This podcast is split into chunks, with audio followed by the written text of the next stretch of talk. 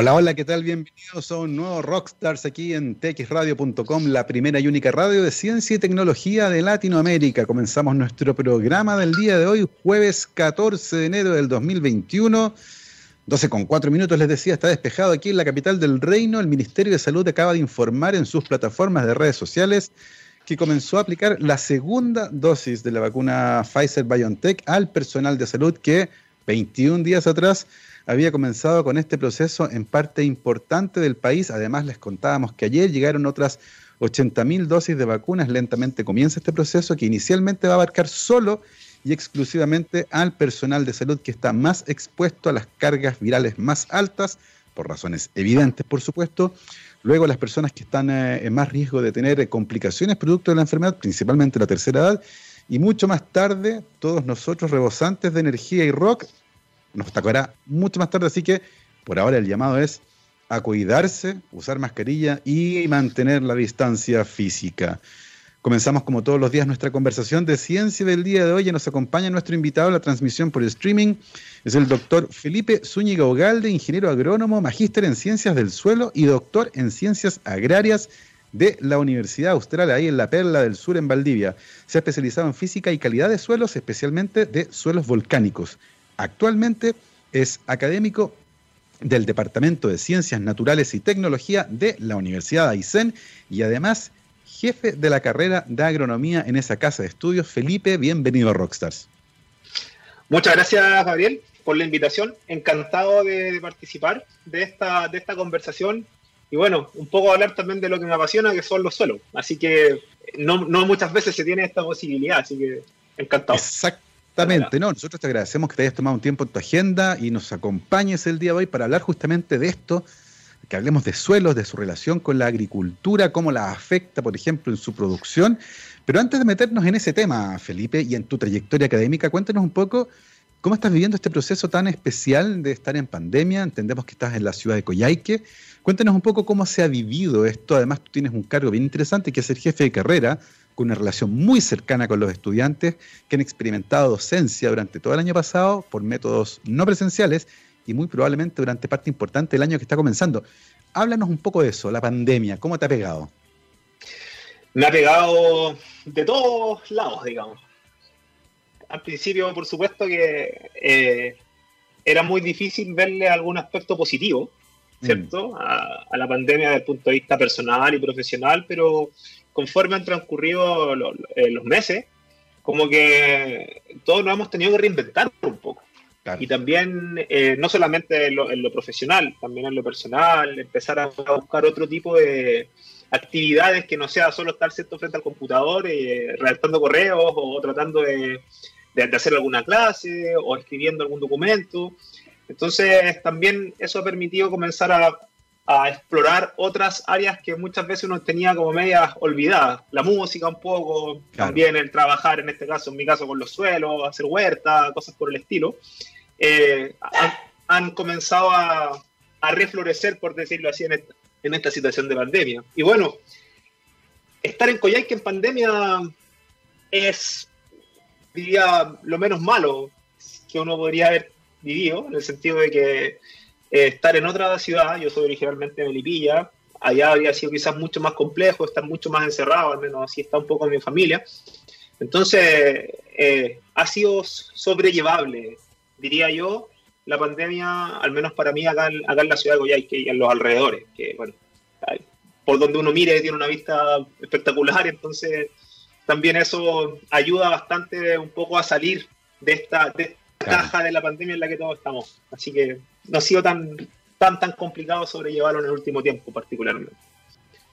Exactamente, el descanso para la vista que produce ahí estar en el sur, en el extremo austral de Chile, que vamos a volver sobre ese tema en la segunda parte de la conversación, lo que tiene que ver con tu trabajo en la Universidad de Aysén. Eh, cuéntanos un poco, para iniciar esta conversación, Felipe, eh, ¿de dónde viene esta idea de estudiar agronomía? Eh, usualmente existe una idea de lo que implica ser ingeniero agrónomo, estudiar una carrera relacionada con la agronomía, que es una carrera súper amplia, tiene un montón de vertientes distintas. En el caso tuyo, ¿dónde nace ese interés? ¿De dónde viene? La verdad, el interés surge de una manera muy, muy particular. Eh, yo sabía que tenía la posibilidad de estudiar nunca fue un mal alumno, eh, tampoco era el de, de, todos los siete, era de la media, digamos, pero sí sabía que no quería estar encerrado. Eso siempre para mí fue como una, una, algo que tuve en mente. Quiero estar haciendo cosas afuera. Y recuerdo, yo di la PAA, soy un poco más viejo, digamos. Entonces, en ese, en ese tiempo había que llenar un, papelito, ¿cierto? Con ocho, y podía llenar las ocho, ¿no?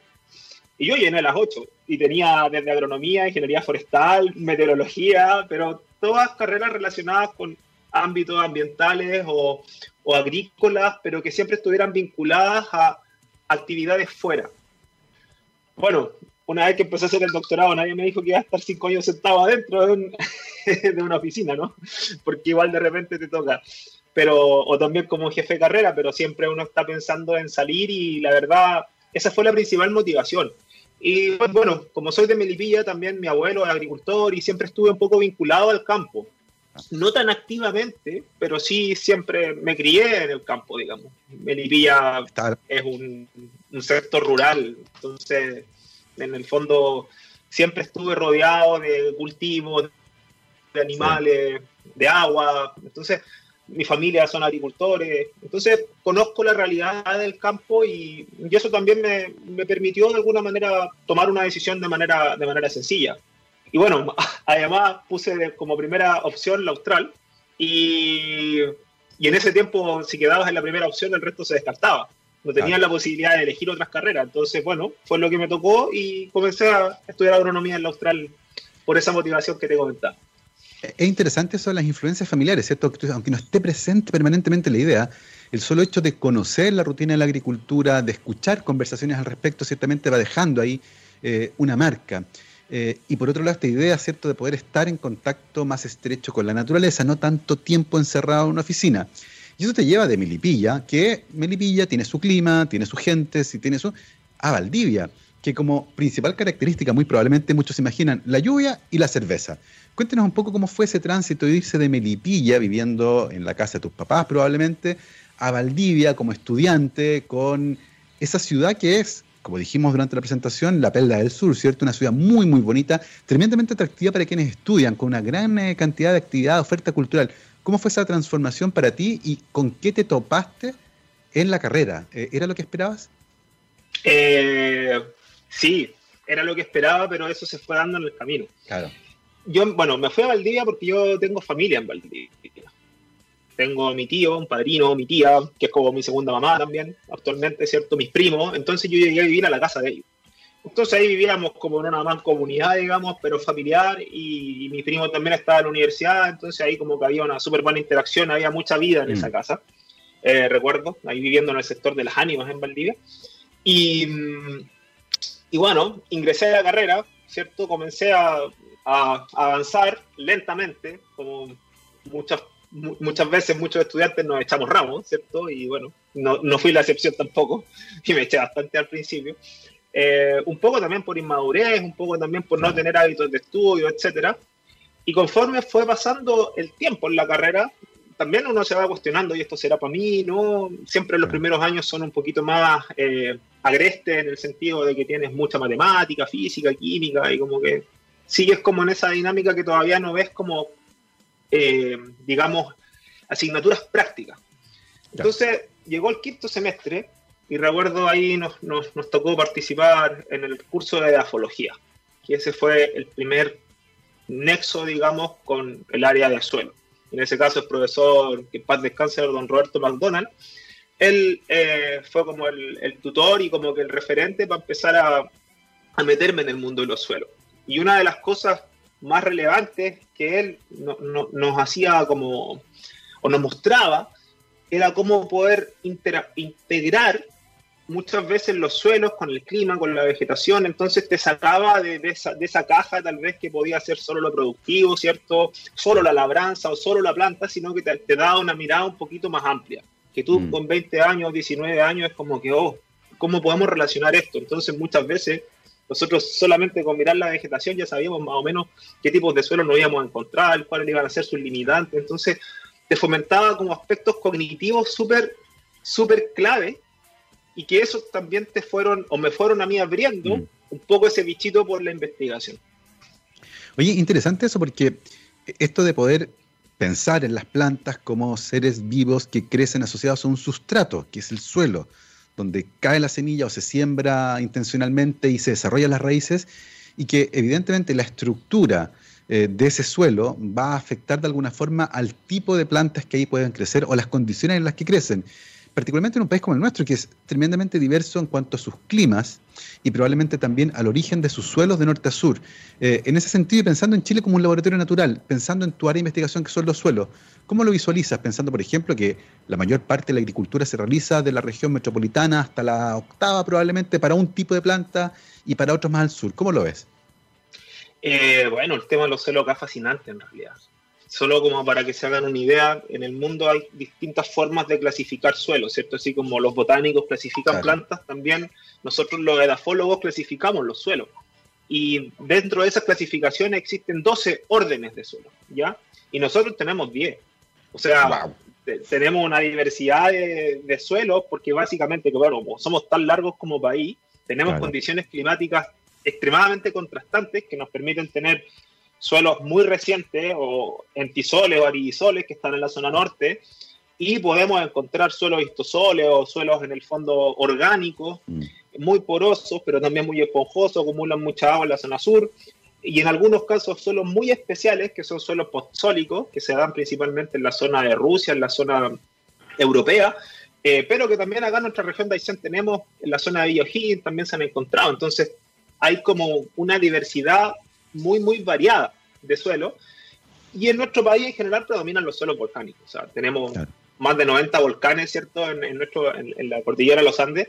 Y esos han sido, por cierto, los agentes claves de la formación de nuestros suelos. Y, los suelos volcánicos son básicamente igual muy, muy buenos desde el punto de vista productivo y también desde el punto de vista físico, que son un lujo poder trabajarlos y, y laborearlos. Es interesante eso porque evidentemente eh, la, evolución geológica del país eh, va de la mano con el tipo de suelos que tenemos, lo que evidentemente impacta en el tipo de agricultura que se puede realizar, una relación súper interesante que hay ahí. Eh, y en el caso tuyo, ese gusto por la edafología, ¿cierto? por el estudio de los suelos, te llevó a ser de hecho un magíster en ciencias del suelo, ya mucho más enfocado en esa temática en particular.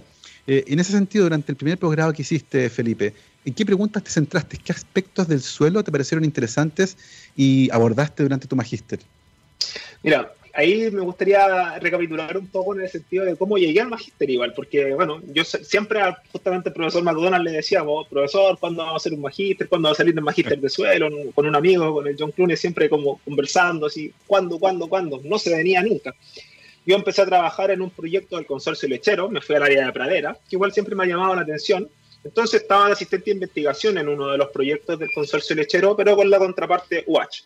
Entonces mi trabajo básicamente era salir al campo, lo que yo siempre había querido, ¿cierto? Estar afuera, y medía con un plato medidor de forraje, medía cuánto pasto había disponible para que la vaca pudiera comer y de esa forma poder colocar un cerco y que la vaca avanzara, etcétera, etcétera. Hablando de pastoreos lecheros, de vacas lecheras. Entonces, comencé a hacer eso, por supuesto que uno siempre en el campo, bonitos paisajes en el sur de Chile, todo prácticamente muy, muy verde, pero llegó un momento en que empecé a sentir que iba tocando techo, como que me, motivaba mucho hacerlo, pero ya era demasiado como repetitivo.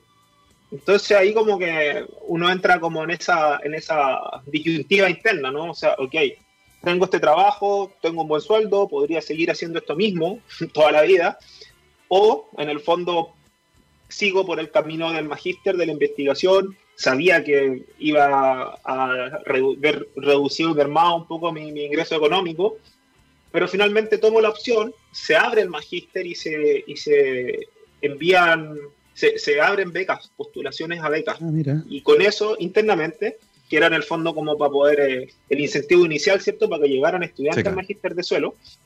Y bueno, comenzamos y, ahí empecé a enfocarme en el área de calidad física de suelo, ¿ya? Que era un poco, yo había trabajado en física de suelos con mi profesor José Erner, mi profesor de amigo José Erner, en Valdivia, y ahora en el magíster comenzamos a ver el tema de calidad física de suelo, pero vinculado al pastoreo de ovejas.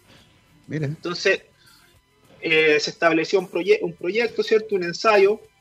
Eh, con diferentes especies de pradera y básicamente nosotros nos enfocamos en el efecto de la labranza, de cómo mejorar las praderas a través de la labranza, o sea, es decir, a través de la, ¿cierto? De la, ruptura del suelo, mm. ¿cierto? Para, para sembrar diferentes especies eh, pratenses y también estrategias de mejora, pero sin hacer este proceso de labranza, sino que a través de la fertilización y que eso generara un cambio en la composición botánica.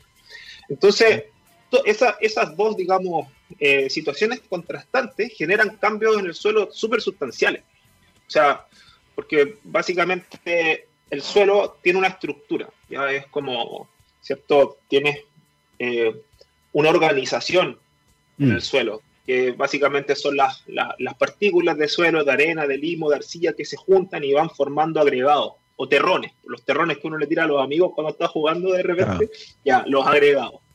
Entonces, eso te da abajo como una especie de, un mundo, un universo mm. que es súper diverso y tridimensional. Entonces, cuando tú pasas un arado o una rastra, tú rompes todo eso para favorecer, ¿cierto?, que una semilla pueda eh, posarse sobre ese suelo y pueda germinar. Tú le haces como una cama de semilla. Entonces, empezamos a evaluar las consecuencias sobre los parámetros físicos del suelo y eh, al hablar de calidad de suelo, tú también hablas del tiempo. Entonces, eh, hicimos una medición en el inmediata, ¿cierto? En el corto plazo y una medición en el, en el mediano plazo, o sea, en dos años siguientes, a un año siguiente. Entonces, ahí evaluamos diferentes propiedades físicas y bueno, en eso un poco se centró la tesis de, del magíster. Oye, qué interesante esto de que, de que no solo es el análisis del suelo, sino que también de ciertas intervenciones que pueden alterar la estructura y la física del suelo.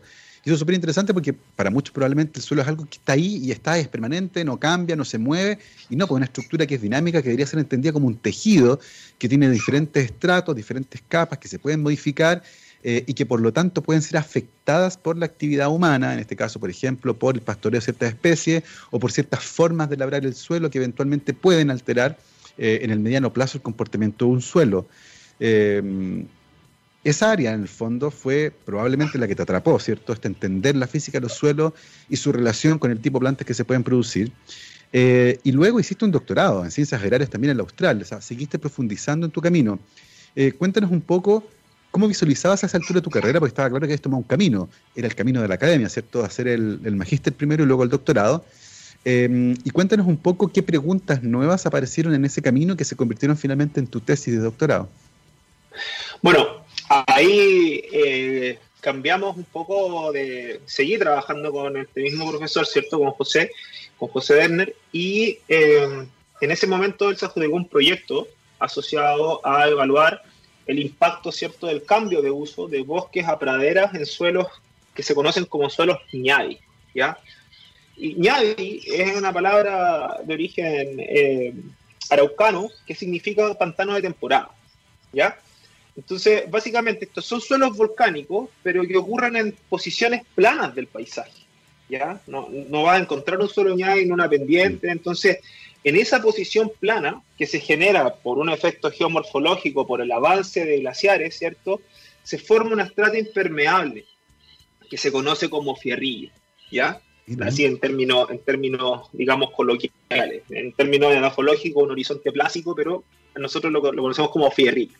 Entonces, se genera una discontinuidad entre el suelo, ¿cierto? Y el material de origen fluvio glacial abajo, y entre mm. esa zona de transición se deposita este fierrillo. ¿Y qué ocurre? Que cuando llueve, ¿qué sucede? El, en invierno este suelo se anega, la rama freática sube, ¿cierto? Y eso te genera, en el fondo, una disminución del periodo donde tú puedes tener una pradera, ¿cierto? Un cultivo, porque tienes un, el suelo está completamente anegado. Las plantas a veces uno se olvida, pero las plantas uno dice, no, hay que regarlas, necesitan agua. Sí, pero también necesitan aire. No, claro. Entonces, ahí tú, básicamente estos suelos pasan anegado entre mayo y septiembre. Entonces, el desafío era un poco conocer cómo era el comportamiento físico de estos suelos, tanto en el bosque, en la pradera, evaluar cómo eran las variaciones de esta altura de la napa freática, ¿cierto? En, el, en, la, en las praderas mismas. Y sobre las praderas establecimos estrategias de control del agua, es decir, hicimos drenaje, ¿ya? Entonces, y ese era un poco el, objetivo de ver si uno podía manejar el agua de drenaje para mm. también poder conservar el agua cuando a mí me interesa, que me interesa tener el agua no en el invierno, sino que en el verano, cuando en el fondo puede haber un estrés hídrico. Entonces ahí probamos unas compuertas también, estuvimos evaluando eh, desde esa perspectiva, de la perspectiva del drenaje, eh, el efecto principalmente en las praderas. Al menos yo me enfoqué en esa área, pero también este proyecto tenía una interacción con el bosque, ¿ya? Con, dos tipos de bosque húmedo, ¿cierto? En la, depresión intermedia. Mm. En la zona de Puerto Montt fue realizada esta, esta, esta investigación. Y bueno, hasta ahora estamos sacando, tengo algunos, siempre quedan algunos artículos pendientes después del doctorado, así que bueno, en eso tengo ahí mis deudas pendientes con, con, el proyecto también al respecto, así que, pero eh, en eso básicamente centré mi, mi investigación. O con la formación de estos suelos, me encanta a mí mucho el mm. tema de la formación de suelo y también en este caso, como desde el punto de vista físico, eh, cambiaba este comportamiento por la subida o la bajada de la napa freática y también cuál era la respuesta agronómica en la pradera. Así que esa fue como a grandes rasgos mi, tesis de doctorado. Una de las cosas interesantes que mencionaste eh, de, estos suelos, que estaba justamente leyendo al respecto, y cuando uno busca ñadi, lo primero que sale es un artículo de la Universidad Austral donde, donde explican qué son los ñadi, ¿cierto? Eh, es la interacción con el bosque, por ejemplo.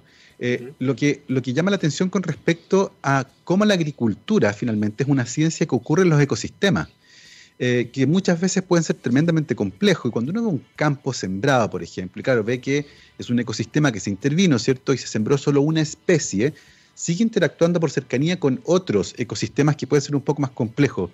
Eh, en ese sentido, ¿qué tan difícil es tener una visión integradora y cómo la, agronomía, las ciencias agronómicas han ido dando cuenta de esa visión más integradora, que ciertamente es más compleja porque hay que considerar más datos, pero que da cuenta de un hecho que es real y es que cualquier plantación que uno tenga va a interactuar con el entorno y eventualmente va a haber efectos mutuos. Eh, un bosque podría afectar a una plantación y al revés, una plantación a un bosque. ¿Cómo visualizas esa integración el día de hoy en las ciencias agronómicas y cómo ha evolucionado en el tiempo? Eh, bueno, yo pensaría que ha evolucionado de una manera positiva en el sentido de que cada vez se habla mucho más de esto. Ya tú vas a congresos o, o ves también incluso cómo están haciéndose algunos ajustes de malla, no solamente en nuestra carrera en la Universidad de Isen, sino también en otras carreras, eh, han tenido que comenzar a tener este, esta, digamos, como update. Entonces, mm. esta como actualización un poco de la visión, porque básicamente antiguamente estaba el concepto de venimos un poco de la revolución verde, ¿no? Que era como, ok, tenemos que producir, tenemos que alcanzar una, una, una, producción que permita sustentar la alimentación de la población mundial. ¿Cómo lo hacemos? Ok, bueno, con todo un paquete tecnológico de fertilizantes, herbicidas, pesticidas, etcétera, que fomentaban, por cierto, el crecimiento de una especie en particular. Pero conforme mm. han ido pasando los años y también existen profesionales que también eh, y investigadores que son ecólogos y que también tienen esta visión agronómica, ha empezado a ocurrir esta interacción. Entonces, ya no se, por ejemplo, se estudian en algunos casos de sistemas pastoriles el efecto del bosque sobre el animal, por ejemplo, también. Tú tienes, por ejemplo, un, animal o una, una, una, corrida de plantas de cortaviento, por ejemplo, que le permiten al animal refugiarse, por ejemplo, en condiciones de, de estrés, ya sea por frío o por calor, por ejemplo. O también tienes, cuando tienes una pradera que es mucho más diversa, tú puedes tener una, una especie monofítica, que ese sería como el término, mm. ¿cierto? Y puede venir un estrés hídrico y como tienes solo una especie, básicamente tu pradera se va a secar. Pero si tú tienes una pradera que es polifítica, ¿cierto? Natural y que tiene, no sé, trébol, vallica o especies de hoja ancha, etcétera, esa pradera cada especie va a hacer funciones distintas. Y por lo tanto también va a tener una performance o un comportamiento diferente frente a un evento de estrés. Mm. Y eso la vuelve más funcional. Quizás no es más productiva en el corto plazo, pero sí es más funcional y más resiliente. Y que básicamente, la, si volvemos al, al, inicio de la pregunta de la, de la conversación, adaptación y resiliencia son los elementos que más suenan hoy en día y que justamente ayer lo conversábamos con la colega Mónica Gamonal, que está escuchando, así que saludos también para ella. Eh, eh, hablábamos de eso, adaptación y resiliencia. Y una pradera que tiene mucho más eh, componentes o más especies funcionales es más, más adaptable y más resiliente. son, son dos términos súper importantes, particularmente cuando uno mete en esta ecuación a la crisis climática, que es probablemente uno de los desafíos más importantes que como especie vamos a enfrentar. Y evidentemente, cuando en un suelo hay una sola especie, como tú decías, que tiene una característica en particular, y si las condiciones son malas para esa especie, se acabó. Eh, sin embargo, cuando es más heterogéneo, cuando hay distintas especies que pueden responder de manera distinta, ciertamente la salud de todo ese ecosistema va a ser distinta porque hay elementos de ella que pueden dar cuenta de eso. Un elemento súper interesante en el que ciertamente vamos a profundizar en la segunda parte de esta entrevista, después de esta pausa musical. Les recuerdo que estamos conversando el día de hoy con el doctor Felipe Zúñiga Ugalde, ingeniero agrónomo, magíster en ciencias del suelo y doctor en ciencias agrarias de la Universidad Austral, se ha especializado en física y calidad de suelos y actualmente es académico del Departamento de Ciencias Naturales y Tecnología de la Universidad de Aysén y además jefe de la carrera de agronomía de esa casa de estudios. Además, es fanático del rock clásico, así que en un homenaje a ese gusto por el rock clásico, vamos a ir a escuchar ahora mismo un poco de rock clásico. Querido Gabriel, vámonos con eh, Pink Floyd. Escuchemos Hey You. Vamos y volvemos. 12 con 35, estamos de vuelta aquí en rockstarsdetxradio.com, científicamente rockera. El día de hoy nos acompaña el doctor Felipe Zúñiga Galde, académico de la Universidad de Aysén, jefe de la carrera de agronomía, apasionado por los suelos. Y justamente de eso conversemos ahora, pues Felipe, cuéntanos un poco cómo llegas allá a la Universidad de Aysén, bastante más al sur que en Valdivia, ¿cierto? El extremo austral de Chile. Y cuéntenos un poco qué características particulares tienen los suelos de esa zona. Eh, bien, los suelos de esta zona, en general, son suelos también derivados de cenizas volcánicas, ¿ya? Así, muy similares a los suelos que están un poco más hacia, hacia el norte, la décima, la decimocuarta, la novena, ¿ya? Eh, por supuesto que acá las condiciones también son un poco más, más extremas, un poco más frías, entonces eh, el desarrollo que ocurre en estos suelos es distinto. Mm. También tenemos suelos, suelos uno de los suelos más fértiles del mundo son suelos molisoles y básicamente son suelos que ocurren bajo condiciones pratenses y estos suelos se pueden encontrar en la zona de Balmaceda, en algunos sectores, hacia Ñireguado también, en la zona más, cercana hacia la cordillera de los, de los Andes, en realidad más cercano hacia la frontera, porque en realidad mm. Coyhaique está en la cordillera de los Andes y uno se mueve un poco más hacia la frontera y ahí uno puede encontrar este tipo de suelo. Y también tenemos suelos insectisoles, que como dice la palabra de insecti, que es como reciente. ¿ya? Y esos suelos también eh, ocurren en las zonas de los ríos principalmente, también suelos histosoles, suelos que son en condiciones de turbera, ¿cierto? Suelos que pasan permanentemente anegados. Y histo viene del nombre de tejido. Histo, en el fondo, de corte histológico, por ejemplo, viene de tejido, porque cuando tú ves el suelo, básicamente es como una red, como una maraña, ¿cierto?, de materia orgánica. Entonces, de ahí viene el nombre de histo, de, tejido. Tú puedes ver los tejidos, las raíces en esos suelos.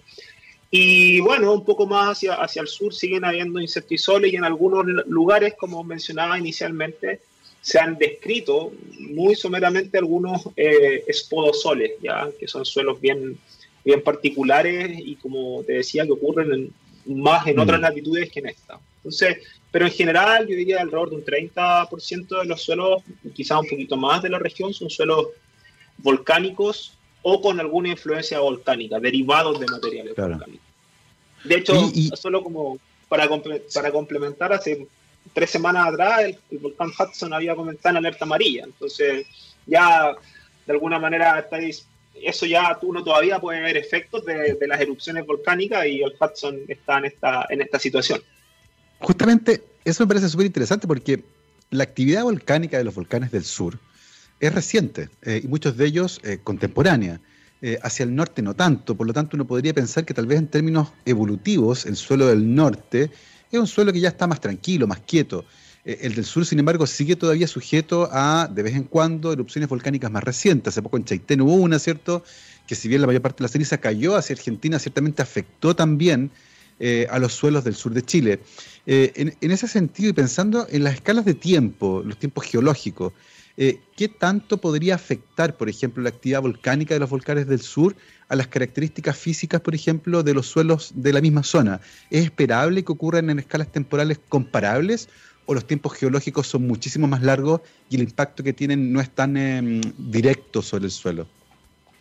Mira, ahí uno puede empezar a, revelar algunas funciones de los suelos. Los suelos, así como los árboles, que seguramente el colega Daniel Soto conversó en su momento con ustedes de los anillos de los árboles, eh, también en el suelo tú puedes ver un poco el historial de cómo han sido las erupciones, ¿cierto? Etcétera.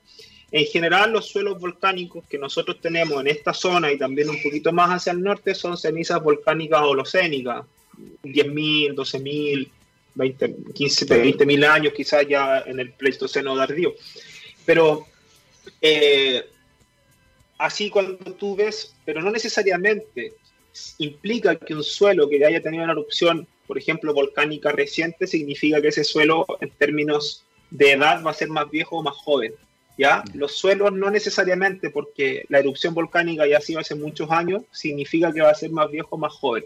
Un ejemplo, cuando uno habla de los suelos del trópico, también podría ser que una erupción volcánica eh, ocurrió en el mismo momento, en por ejemplo, en Costa Rica, y una erupción volcánica del Hudson acá. Erupcionan en el mismo momento. Pero las condiciones ambientales en Costa Rica, las condiciones de temperatura y de humedad, ¿cierto? Son mucho más altas. Entonces, ¿qué va a pasar? Esa ceniza o ese material volcánico que cayó va a comenzar un proceso de meteorización tanto física como química. Entonces va a empezar de alguna manera como a descomponerse, por decirlo así. Eh, entonces ese, esa ceniza, quizás en 100 años más ya no va a ser una ceniza, va a ser suelo, mm, propiamente tal. Va a llegar la vegetación, va a empezar a formar horizontes orgánicos y va a empezar a desarrollarse ese suelo.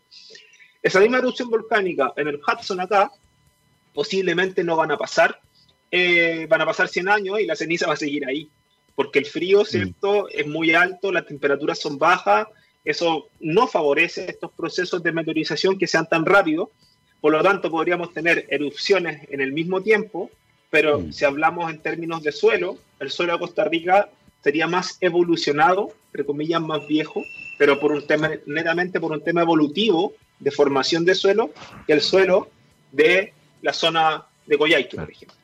Entonces, eh, eso es un poco como el, vínculo que ocurre entre el suelo y, en el fondo las erupciones volcánicas, si uno lo quisiera mirar desde esa perspectiva. Entonces, no necesariamente eh, un suelo más viejo significa que es más o menos malo, pero sí uno podría pensar que alcanzan un nivel quizás de madurez donde ya más rápido, por decirlo así.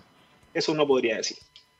Vamos a volver sobre ese tema hacia el final de la entrevista, sobre lo que tiene que ver con la calidad de los suelos y, los suelos típicos que hay en la región de Aysén y, los desafíos que se vienen, por ejemplo, pensando en esos suelos. Pero me gustaría que conversáramos también sobre otro desafío y que tiene que ver con el que asumiste justamente en la Universidad de Aysén como jefe de carrera de agronomía, que es un desafío distinto, un desafío administrativo académico que tiene mucha relación con los estudiantes con su problemática, con la vida cotidiana de ellos, con tratar de ayudarlos. Es básicamente, probablemente, el jefe de carrera, la persona más cercana entre el estudiante y la universidad. Eh, en ese sentido, cuéntanos un poco, Felipe, cómo asumiste este desafío eh, de convertirte en jefe de carrera y de ir de a poco, en el fondo, guiando a estos estudiantes en su camino. Sí, mira, ha sido, como tú bien dices, un desafío y doble, para mi parecer. Yo llegué a la universidad el año 2019, en septiembre, y, llegué sin cursos porque justamente no me tocaba hacer cursos, los cursos de suelo son los primeros semestres.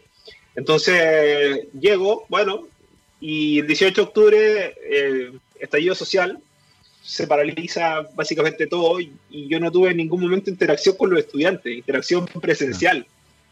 Llega la pandemia y ya, y bueno, administrativamente el colega Mauricio, que antes estaba de jefe de carrera, después eh, deja la función, pasa a cumplir otras funciones y asumo la responsabilidad de la jefatura de carrera, sin por supuesto nunca haber tenido una, un cargo administrativo, entonces, y además sin eh, haber visto nunca a los estudiantes. Entonces no los vi.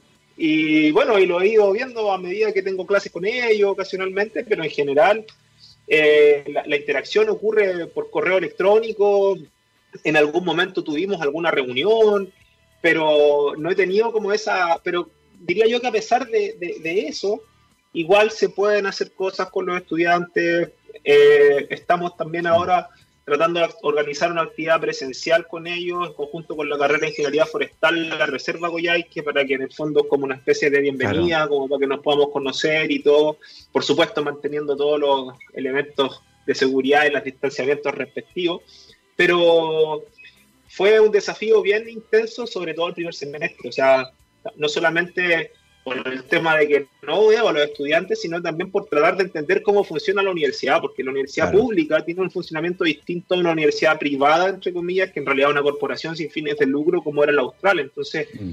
tienen organizaciones o una estructura administrativa diferente. Claro. Eh, y también los tiempos son diferentes. Entonces, eso me, me fue de alguna manera haciendo un desafío bastante intenso al inicio, pero ya por suerte, eh, ahora estoy un poquito más, como dirían, en, buen patacón arriba del caballo.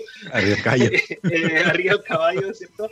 Y bueno, ahí eh, echándole para adelante con harta gestión, básicamente. Hay harta gestión que hacer, tratar de resolver algunos problemas y cosas, pero en general esa es como un poco la función del jefe de carrera, como tú bien decías, hacer el nexo entre los estudiantes y en el fondo la, la universidad. Ahora, eh, no ha sido fácil, pero también se ha ido aprendiendo en este, en este proceso y bueno, han salido también, uno también ha aprendido a hacer otras cosas que, no está acostumbrado a realizar. Entonces, es parte también, a pesar de que la academia tiene tres funciones principales, ¿cierto? Que es docencia, investigación y vinculación con el medio, también he sabido que en algún momento te va a tocar hacer algún tipo de gestión institucional. así que bueno, eso estamos y tratando lo posible de poder eh, ayudar y estar ahí al pie del cañón con los estudiantes, eh, siempre pensando en ellos y poniéndolos como prioridad. Y bueno, acá son pocos, entonces también de alguna manera eso permite una cierta flexibilidad en el manejo, pero si fueran, no sé, 100, ya la cosa quizás se complicaría un poquito. Es súper es súper eh, potente aquello porque, como, como mencionábamos, el, el, jefe de carrera, este vínculo más directo entre el estudiante y la universidad, pero te tocó asumirlo en un momento súper especial, sin conocer presencialmente a los estudiantes, eh, solo por medios digitales, lo que le quita ese elemento que es tan importante, que tiene que ver con la interacción. Eh, por, eso, por eso el año pasado fue tan especial, porque para muchos estudiantes su primer año de carrera transcurrió sin conocer a sus compañeros. Eh, no tuvieron el beneficio o el privilegio de esa interacción social que es tan enriquecedora para la vida universitaria, que tiene que ver con tener tus compañeros, generar grupos de amigos nuevos, eh, estudiar juntos, carretear juntos, lo que va generando lazos que se convierten finalmente en lazos de largo plazo, que la universidad también es para eso, por cierto. Tiene que ver con la formación de las personas, no solo con estudiar una carrera. Así que un desafío súper interesante el que, el que se viene ahora, ¿cierto? Porque como te decía, muy probablemente el próximo año va a funcionar de manera similar. Eh, y es interesante cómo ir generando estos vínculos afectivos profundos eh, en una interacción que no siempre se puede hacer de manera presencial. Así que te deseamos todo el éxito, Felipe, en esa gestión, porque sabemos lo importante que es, particularmente para los estudiantes que están comenzando su camino en la universidad. Eh, y por otro lado, eh, tú vienes de una universidad, la Austral, que tiene una larga tradición en la, en la zona, en la ciudad, de hecho la Austral marca a la, a la ciudad de Valdivia como ciudad, la presencia de la universidad es súper importante. Y te vienes a Coyhaique, a una universidad nueva, pero que también tiene un desafío territorial importante y que es dar cuenta de un anhelo de quienes vivían en la región de tener su propia universidad. En ese sentido, ¿cómo vislumbras la vinculación de la universidad con la comunidad?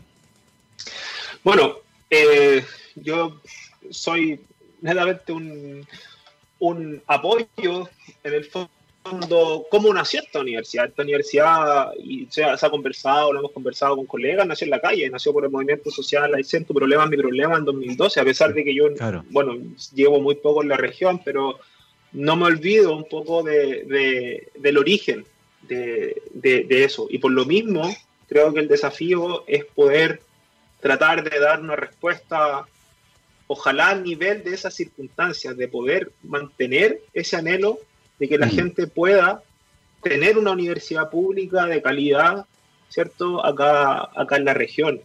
Eh, el vínculo, eh, ese es otro desafío bien relevante, mm. porque no solamente, no solamente porque uno tiene que salir y hacer cosas y empezar a hacer vínculos con, con, otras instituciones también, que acá las instituciones del Estado son bastante, bastante potentes, al menos en la carrera de agronomía tenemos instituciones como el SAC, Línea, INDAP, y bueno, ahí estamos tratando de, estamos con algunos proyectos incluso en común, eh, de alguna manera es como nuestro respaldo. Yo diría que sí, nos falta vincularnos un poquito más con la, con la comunidad eh, en ese sentido. Y lo otro es, bueno, la geografía de nuestra región es tal que, así como uno a veces critica y uno mismo, eh, Santiago, que está todo centralizado, acá, bueno, también las cosas se centralizan en Coyhaique, entonces también ahí hay un desafío mm. súper relevante como institución de cómo nos vinculamos también con la persona que vive en Villa o en Cochrane o con la persona que vive en la Junta, ¿cierto? Entonces, además, eh, no solamente el desafío es poder llegar a la comunidad, ¿cierto? Llegar a la comunidad con el mensaje que quieres dar, sino que también llegar físicamente y presencialmente al lugar. Claro. O sea, si quieres ir a Villa eh, tienes que por lo menos considerar un día y medio, dos días de viaje. Eh, si quieres llegar a Gobran son seis horas. Entonces, hay una realidad también geográfica y una realidad cultural también. O sea, en el campo siempre nosotros decimos, si tú no te tomás los mates, no vayas a poder llegar también. O sea, el mate, por ejemplo, acá es como una puerta de entrada al lugar antes de que tú quieras hacer cualquier otra cosa. Entonces, son también algunos elementos culturales que eh, le dan un cierto un cierto toque a, esta región y que lo vuelve, le, da una, el desafío se hace un poquito más especial. ¿ya? Entonces, son cosas con las que uno tampoco también se va embebiendo y se va adaptando, va comprendiendo cómo, cómo es la cultura patagona, mm. cómo es la vida patagona acá. Y también entender a veces que las cosas requieren su tiempo pero acá sí yo pensaría que se valora mucho el tema de la presencialidad, de que tú puedas mm. llegar a un lugar a hacer una intervención. Eso para mí es fundamental acá en la, región, pensaría yo. Qué, interesantes esos elementos culturales, qué interesante pensar en el contraste. En Santiago uno en auto puede recorrer en Dora la región completa, de norte a sur, porque es una región pequeña, y de hecho la mayor parte de las regiones de Chile se pueden recorrer así. Pero en Aysén no, y tú decías, hay que tener un día y medio a veces para ir de un lugar a otro, y por lo tanto los desafíos territoriales son distintos, pero además tremendamente necesarios, porque hay que estar ahí. Eh, y el otro elemento interesante, el nacimiento de la universidad, lo conversamos la semana pasada con otro investigador, la universidad nace en la calle de las demandas de ese movimiento social del 2012, que dicen queremos tener aquí en la región una universidad y hace falta. Y hace falta, entre otras cosas, para resolver problemáticas locales. Y justamente respecto a eso quería ir em, cerrando un poco la conversación. Tú nos describiste hace un tiempo eh, hace unos minutos atrás los suelos que habían en la región, sus características principales. Eh, y de la mano con eso vienen los desafíos, desafíos productivos, desafíos que tienen que ver con el cambio climático, desafíos que tienen que ver con el tipo de cosas que ocurren en la región. Eh, en ese sentido, Felipe, ¿qué preguntas interesantes del tipo preguntas de investigación tienes en mente con respecto al lugar donde estás ahora y los suelos que tienes? Bueno, ahí surgen varias, en realidad, y dependiendo un poquito de, del área de investigación. Por cierto, el suelo es transversal, no solamente desde el punto de vista agronómico, también forestal, también de construcción, también de camino, etcétera. Entonces, también de su uso, no sé, una misma, una misma pregunta podría ser, bueno, ¿cómo crece Coyhaique? ¿Hacia dónde crece Coyhaique? ¿Crece, se expande, crece hacia arriba? Acá no hay terremoto, no, hay temblores quizás que sean como los de la zona central, entonces ¿por qué no crecer hacia arriba y evitar el crecimiento de, por ejemplo, Coyhaique, que eso genera una alteración en el cambio del uso del suelo administrativamente, ¿cierto? Pero en el fondo está generando casa en los suelos que pueden ser los más fértiles. Entonces, ¿cuál es el cuestionamiento con eso? Eso quizás también es algo más político.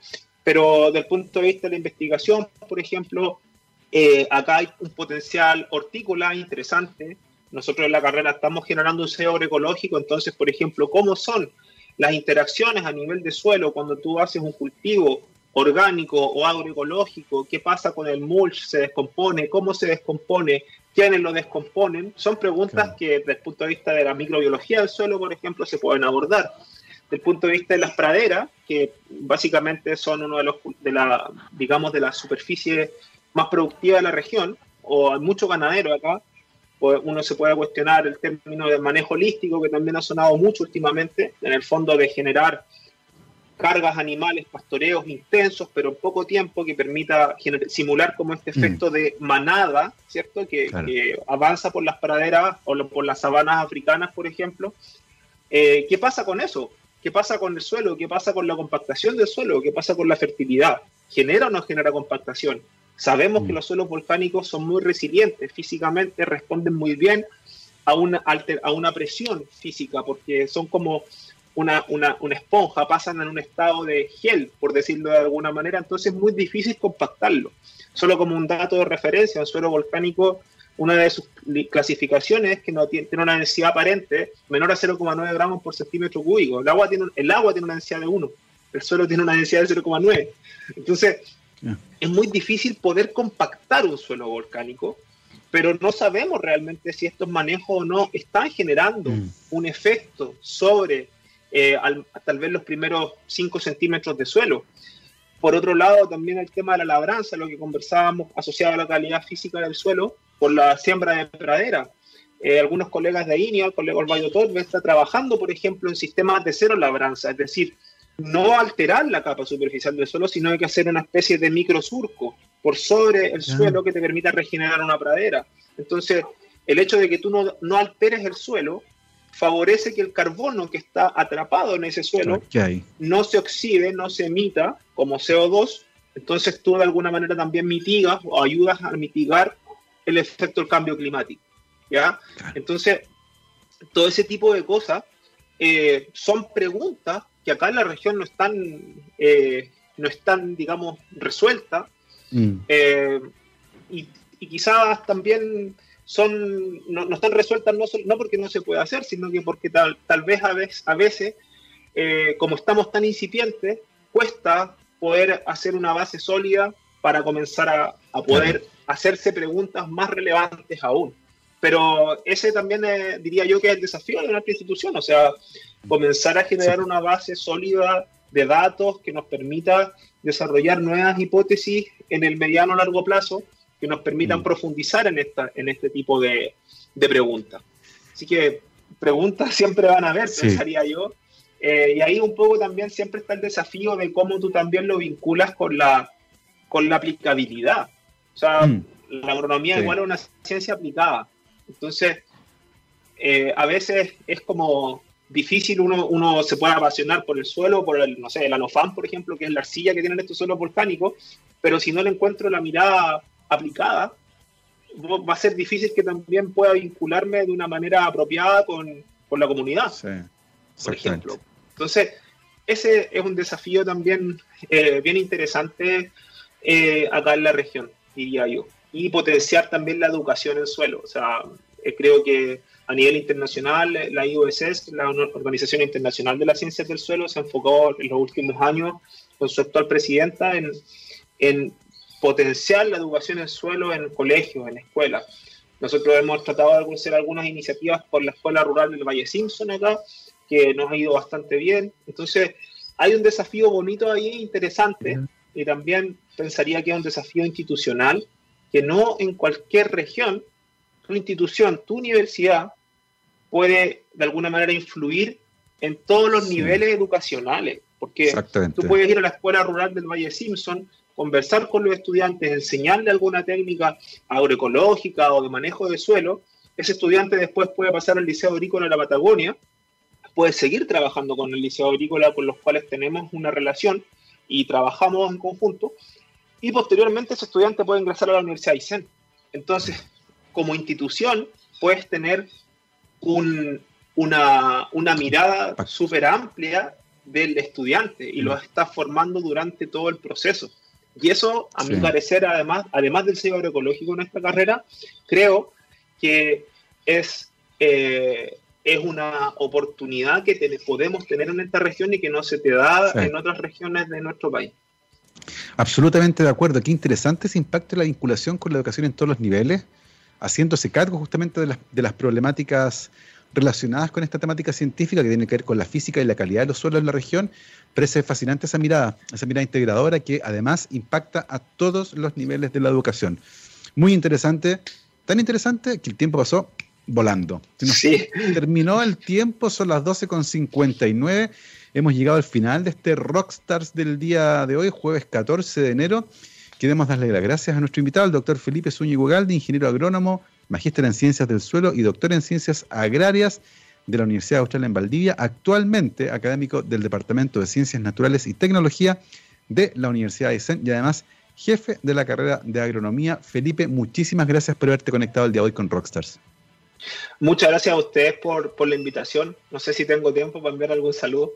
Por favor, por favor. Me gustaría, por cierto, que, bueno, si es cierto, represento la carrera y también el Departamento de Ciencias Naturales, que ahora de biosfera sustentable. Nos costó mucho elegir ese nombre y también eh, que en el fondo la carrera de agronomía, la ingeniería forestal, eh, si bien es cierto, somos eh, académicos de carreras, de carreras distintas, en el fondo siempre estamos permanentemente en contacto porque en el fondo nuestra realidad regional también se cruza de esa forma. O sea, acá el bosque se vincula con la pradera y viceversa. Entonces, en ese sentido, no solamente decir que la responsabilidad de la carrera recae en mí, sino que también en los, todos los colegas de nuestro departamento de biosfera sustentable. Así que un saludo para todos ellos también. Eh, Mauricio, Cristian, José, eh, Paulina, Elizabeth, Carlos, Daniel. Eh, y bueno, ya se van a sumar nuevos académicos del FIN también, por ahí se me queda en el tintero. Así que nada, nosotros súper comprometidos con, con este proyecto y bueno, siguiendo contra viento y marea, contra pandemia, contra todo, tratando de hacer lo mejor posible por mantener ese anhelo de la gente eh, que surgió en 2012 y tratar de hacerlo lo mejor posible dentro de nuestras posibilidades. Así que gracias también a ustedes por la oportunidad, muy, muy agradable la conversación y bueno, siempre dispuesto en otra oportunidad si es necesario. Por supuesto, ahí nos estaremos viendo. Saludos para todos por allá en la Universidad de Aysén. Nos vamos como todos los días con nuestro especial de música All Unities Rock el día de hoy con uno que se hizo grande en los noventas, el señor que es oriundo de Los Ángeles, Estados Unidos. Nos vamos con Beck y comenzamos con la primera que se llama E-Pro. Hasta mañana, que esté muy bien. Chao, chao.